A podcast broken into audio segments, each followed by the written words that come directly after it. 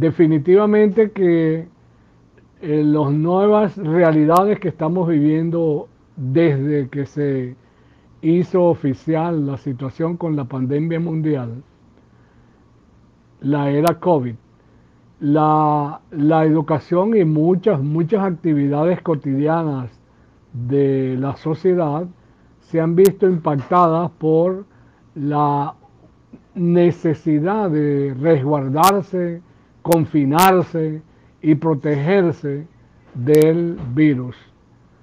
Esto ha provocado que se refuerce y se reimpulse el uso de las tecnologías de información y comunicación para hacer entrega de contenidos educativos a las distintas comunidades, los distintos niveles educativos y desde las distintas instituciones que ofrecen eh, programas educativos formales e informales.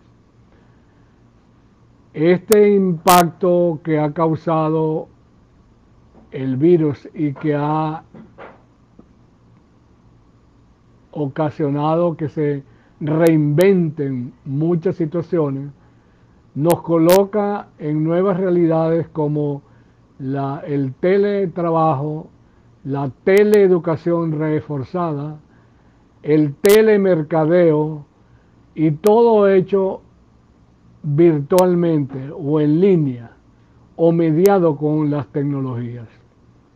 Esto, por supuesto, impacta a la educación formal y las instituciones universitarias que dispensan programas educativos en línea, que han desarrollado sus entornos virtuales de enseñanza-aprendizaje, están buscando distintas opciones, desde los famosos MOOC, cursos masivos en línea, hasta los microcursos o nanocursos, videocursos, audiocursos y toda una gama de propuestas que intentan impactar y llegar al, ciudadano, a la, a la gente, de la mejor manera, de tal suerte que pueda hacerse entrega de los contenidos educativos. La situación entonces también debe obligar o está obligando a que se permita o se ingenien mecanismos para verificar que la entrega de esos contenidos se está realizando de manera efectiva y eficiente y logran el, impacto en términos de aprendizajes en la persona que está recibiendo esa propuesta educativa, esa acción formativa. De eso se trata ahora, eh, buscar las maneras, apoyados en las distintas herramientas, para validar, verificar, asegurarnos de que la gente realmente está aprendiendo y está aplicando lo que aprende para resolver problemas puntuales. Y que esperamos, como se está viendo ya, buscando salidas a aprender a convivir o a de alguna manera combatir y eliminar el efecto mortal de este virus que está afectando a la humanidad.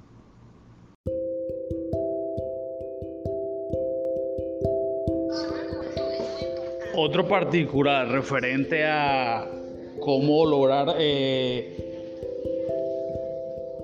que las personas de, edad avanzada se integren a las TIC es la motivación. Más que motivación, inspiración con un estudio exhaustivo de la audiencia podemos elaborar objetos de aprendizaje que sean de su interés. Eh, algo, algo como un ejemplo es, eh, tengo en, en, Telegram cinco personas que les gusta el béisbol. A esas cinco personas, con un sonido de un batazo de honrón, en el objeto de aprendizaje capto su atención y luego está la gamificación o ludificación que nos llevaría al terreno de ellos, dependiendo de, dependiendo de lo que arroje el estudio previo de la audiencia, se elaboraría un, un juego o una actividad o varias actividades que tengan que ver con cosas que motivan la audiencia.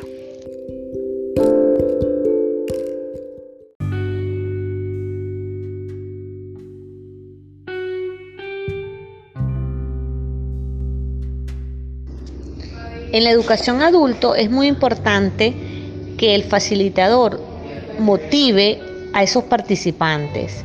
Esa motivación viene dada de que debemos conocer esos gustos y preferencias de esa audiencia que nos va a seguir. Eh, para romper un poquito ese paradigma o ese miedo de las redes sociales que tienen los adultos, entonces es parte de llevarlos a conocer las bondades de las mismas y tratar de animarlos 100% para que ellos puedan incorporarse. Y una vez que están incorporados se dan cuenta que es algo fácil, sencillo de trabajar y tanto así que muchas veces estos migrantes son los hoy en día, bueno, uno de los que más les gusta las redes sociales.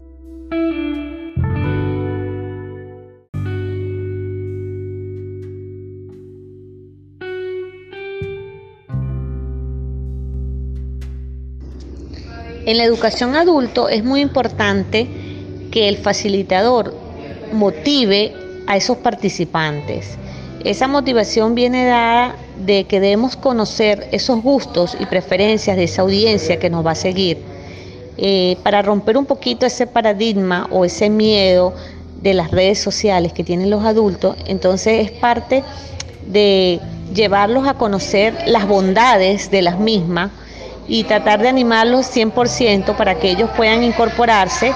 Una vez que están incorporados se dan cuenta que es algo fácil, sencillo de trabajar y tanto así que muchas veces estos migrantes son los hoy en día, bueno, uno de los que más les gusta las redes sociales.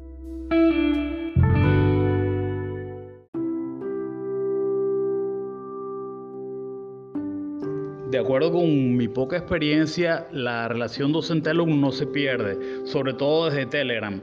WhatsApp es más una mensajería red social, pero no, es tan completa como Telegram. En Telegram yo puedo hacer un, live de YouTube eh, solamente con, colocar la URL y en el teléfono se va a abrir arriba el el video, ¿verdad? O la, o la presentación en vivo y podríamos interactuar.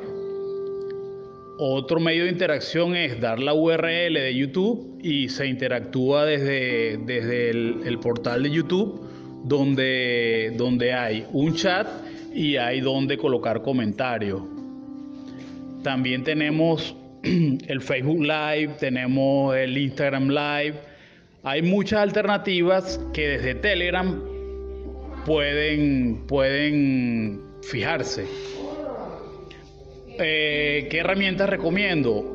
Para los streaming sería OBS y Icecast. Saludos.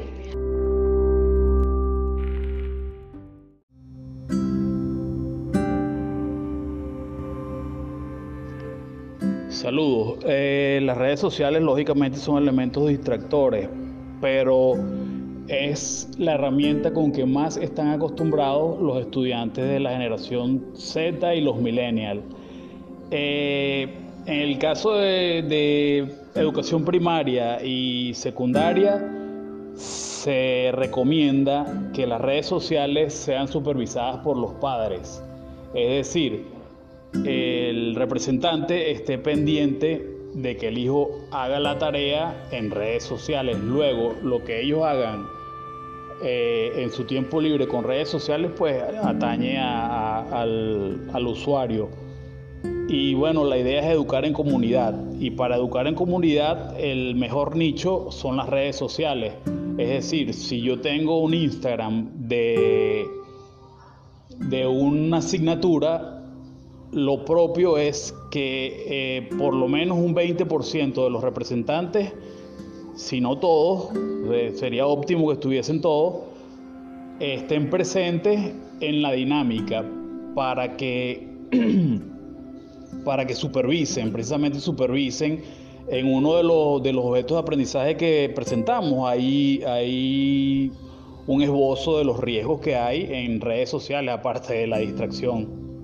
Saludos, gracias. Espero haber respondido su pregunta.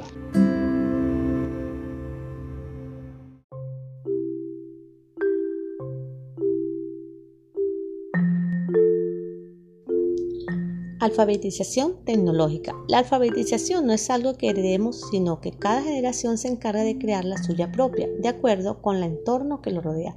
Por lo que hoy en día este concepto de alfabetización debe ampliarse abarcando e incluyendo las nuevas TIC. Por la sociedad en la que vivimos de alfabetización digital o tecnología es básica para todos los ciudadanos. Supone la adquisición de habilidades y destrezas en el manejo de las TIC, como por ejemplo aprender a manejar ordenadores, el software vinculado con los mismos, desarrollar competencias o habilidades cognitivas para conseguir, seleccionar, crear y transferir información y comunicarse y participar en redes colaborativas usando el Internet. Aquellos que no posean estas habilidades en ti se considerarán analfabetos digitales y estarán en franca desventaja para desenvolverse en sociedad. Es un importante reto social y también una nueva forma de imaginación cultural. Desde el ámbito educativo se garantiza que los alumnos y alumnas estén alfabetizados digitalmente a través de la articulación de las áreas curriculares en torno a las competencias básicas, en especial la competencia digital. Pero, ¿qué es la brecha digital? Por una parte, la implantación de las nuevas TIC es desigual de tal forma que el disponer de ordenador o conexión depende del desarrollo del país, de las regiones y en última instancia del nivel económico y cultural de la población. El acceso a las nuevas TIC quedan al alcance de aquellos que tengan posibilidades materiales y las habilidades para usarlas, lo que puede aumentar las desigualdades culturales y económicas. Fuente de Wikimedia Commons by Darkham. Es lo que se conoce como brecha digital y que se puede dar a nivel local, regional, mundial, pero también podemos hablar de brecha digital entre ciertos padres e hijos que aunque disponen de las TIC no saben cómo usarlas. Un estudio de la Fundación Fisher sobre la juventud y las redes sociales en Internet pone de manifiesto que casi un 30% de padres no usan Internet y un 62% nunca han tenido contacto con las redes sociales. El nivel de uso de Internet, la diferencia es de 27 puntos entre padres e hijos y de hasta un 14% en su uso diario. En el uso diario de las redes sociales, la diferencia entre padres e hijos se eleva hasta un 40%. La diferenciación de Prensky 2001 entre nativos digitales e inmigrantes digitales deja claro la distancia generacional de las nuevas tecnologías. Podríamos hacer la siguiente comparación. Los inmigrantes digitales han aprendido a usar las TIC como se aprende un idioma extranjero. Sin embargo, los nativos digitales, aquellos que ya han nacido rodeados de las nuevas TIC, han adquirido competencias digitales y han aprendido a navegar por Internet, al igual que han aprendido a hablar. Las TIC forman parte de su vida y, por ejemplo, no imaginan un día sin estar conectados a Internet.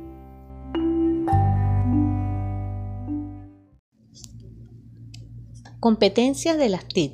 Con la integración de las TIC en el ámbito educativo surgen nuevos retos, la necesidad de reformar el currículo, qué enseñar, la pedagogía, cómo enseñar, la estructura organizativa de los centros y la tecnología usada en las aulas.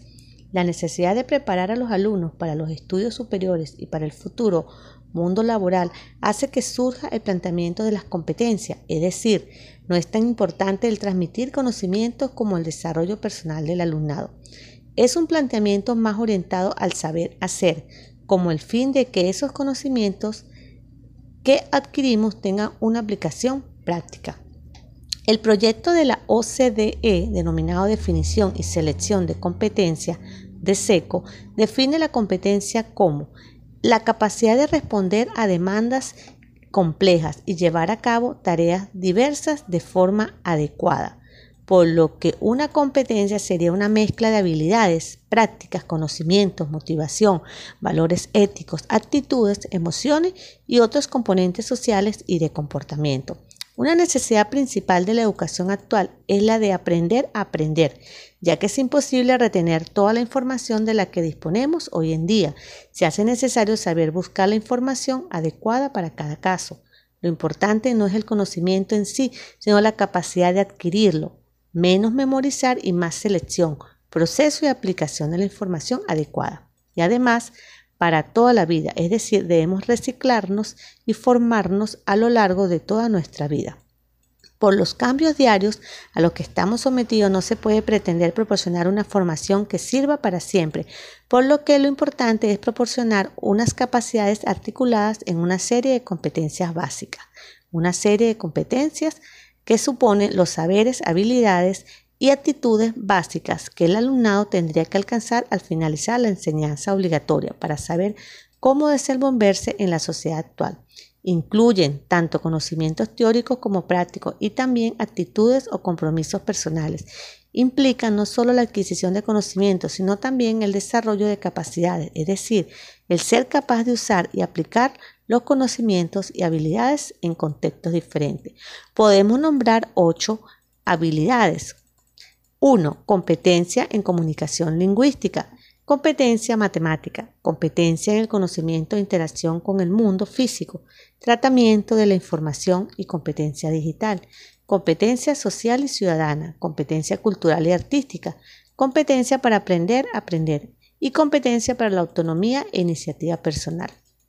Las competencias TIC o tratamiento de la información y competencia digital implica que el alumno puede ser capaz de usar la información y sus fuentes de forma responsable y crítica y de usar las nuevas tecnologías de forma habitual para la resolución de problemas. Es una combinación de conocimientos, habilidades y capacidades, junto con valores y actitudes para alcanzar objetivos con eficacia y eficiencia mediante las TIC de tal forma que se convierten en una herramienta de trabajo cotidiana en la vida del alumno.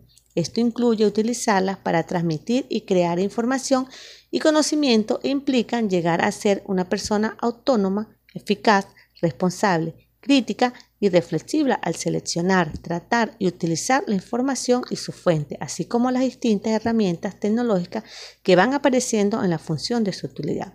También podemos decir que se debe tener un conocimiento de los sistemas informáticos, hardware, redes, software, un buen uso de los sistemas operativos, búsqueda y selección de información a través del Internet, comunicación interpersonal y trabajo colaborativo en redes, procesamiento de texto, tratamiento de la imagen, utilización de la hoja de cálculo, uso de base de datos, entrenamiento y aprendizaje con las TIC, telegestiones y actitudes generales antes las TIC. Los nuevos problemas educativos ante las nuevas tecnologías. Analfabetismo tecnológico, es decir, no tener las competencias y habilidades para manejar con destreza estas tecnologías. Saturación de la información, Recibimos mucha información, pero no siempre sabemos transformarla en conocimiento. La meta es convertir a los alumnos en usuarios críticos e inteligentes de la información. Inadaptación a la rapidez de los cambios. Las nuevas TIC se han desarrollado e introducido en nuestra vida de forma muy rápida. Dificultades para entender los nuevos formatos de texto. La información se presenta en formatos distintos a los habituales, impresos, entrelazada de unas unidades de información a otras, es decir, un texto en la pantalla puede conducir a otro relacionado, un hipertexto. Desajuste de los sistemas de formación. La sociedad de la información representa un escenario distinto al de la sociedad industrial y por lo tanto la forma de educar a los alumnos debe serlo también. Nuevas exigencias formativas ocupacionales. Las nuevas TIC han superado cambios en la organización del trabajo, han generado nuevos puestos y el uso de nuevas herramientas. El autoaprendizaje es fundamental para crear un conocimiento crítico. Los alumnos se convierten en usuarios inteligentes de información usando nuevas capacidades, buscar, seleccionar, procesar, reflexionar y comunicar. Las familias deben ayudar al profesorado a que los alumnos estén motivados, tengan iniciativa y sean creativos y responsables. Seguidamente se presentan los objetivos de las nuevas tecnologías en la educación. Objetivos generales. Acercar las TIC a los padres y madres, proporcionar información, conocer sus ventajas, inconvenientes y utilizar las normas básicas para su correcta utilización. Desarrollar valores éticos, actitudes positivas hacia las TIC y habilidades que aumenten la competencia digital. Proveer un conjunto de conocimientos para utilizar los medios y tecnologías no solo desde el punto de vista del ocio, sino también como herramienta para la formación y desarrollo social. Informar a los padres y madres sobre el uso seguro y educativo del Internet. Informar sobre las amenazas del Internet y los riesgos vinculados a las TIC y ofrecer recomendaciones para un uso seguro, inteligente y educativo. facilitándoles el acceso a las principales herramientas de prevención. Y por último, promover la alfabetización digital. Objetivos educativos. Definir los principales conceptos relacionados con las TIC en educación, mostrar las ventajas que proporcionan las TIC como apoyo en las tareas escolares y en la educación y formación de los menores, conocer materiales y recursos educativos basados en el uso de diferentes herramientas web 2.0, ofrecer recursos lúdicos, formativos y educativos ajustados a cada periodo formativo, aprovechar las TIC para conseguir un mayor acercamiento de los padres y madres a los centros educativos y reducir la distancia entre estos y sus hijos y hijas.